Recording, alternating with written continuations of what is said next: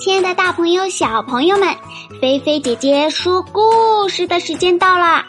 喜欢就关注我的微信公众号“爱高飞”，飞翔的飞哦。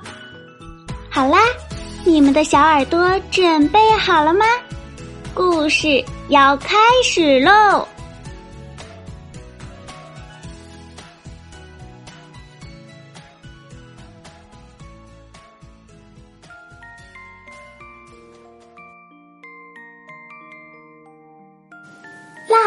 小黑和神奇的朋友。本故事是由来自上海的豆仔小朋友点播的哟。接下来呀，菲菲姐姐要来给你播讲故事了。小朋友抓紧躺在床上，准备听故事睡觉啦。蜡笔小黑和神奇的朋友。我散步去喽，蜡笔小黑说着就出门了。他腾腾腾的向前走去。哇，这不是巴士吗？真帅呀！小黑高兴的跟巴士打了个招呼：“喂，你能跑起来给我看看吗？”巴士说。当然可以了，可是没有马路，我跑不起来。小黑听了他的话，就拿出来了大大的画纸，用他的头蹭蹭蹭的在纸上一画，画起马路来。好嘞，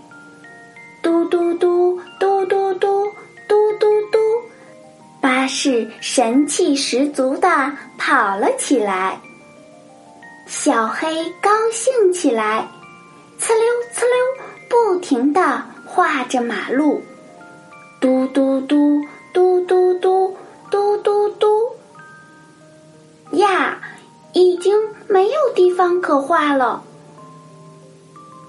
对了，要画个车站。小黑赶快把车站画了出来，巴士慢慢的停下来，小黑累坏了，可是心里很高兴。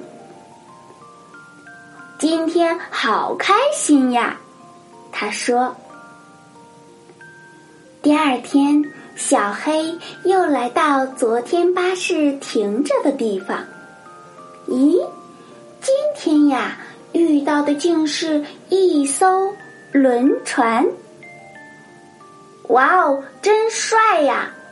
小黑高兴的跟轮船打了个招呼：“喂，你能跑起来给我看看吗？”轮船说：“当然可以了，可是没有大海，我跑不起来呀。”小黑听了他的话，就拿来了大大的图画纸，用他的头噌的在纸上一画，画起波浪来。好嘞！哗哗哗，哗哗哗，哗哗哗，轮船开足马力，在波浪上航行起来。小黑高兴起来，呲溜呲溜，不停的画着波浪。呀，已经没有地方可画了。对了，要画个港口。小黑赶紧把港口画了出来。哗哗哗，哗哗哗，哗哗哗，轮船。停下来，小黑累坏了，可是心里很高兴。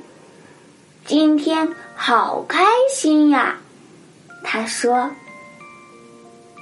这一天，蜡笔们问小黑：“你的笔头都磨平了，到底你每天都去哪儿呀？”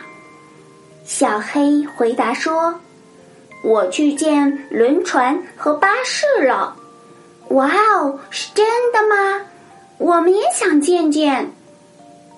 于是小黑给大家带路，蜡笔们跟在小黑的后面，腾腾腾的向前走去。今天呀，停在这里的竟然是一辆高速列车。哇哦，太帅了！蜡笔们吃惊地说：“这真是太棒了，小黑，快点让它跑起来看看。”于是小黑又像前两回那样走上去，说：“喂，你能跑起来给我们看看吗？”这时，高速列车说话了。不行，不行，太危险！我跑起来的速度太快，快的会吓到你们。蜡笔们齐声说：“哎，真没劲！我们就想看你跑起来的样子。”于是呀，蜡笔们画上了湖水，画上了房屋。蜡笔们不停地画呀画呀，画上各种各样的东西，然后他们把图画纸一张张拼起来，拼出了一座五彩缤纷的城市。看着这座城市，高速列车忍不住喊了起来：“哇哦，太让人兴奋了！”那么，小黑来画铁轨吧。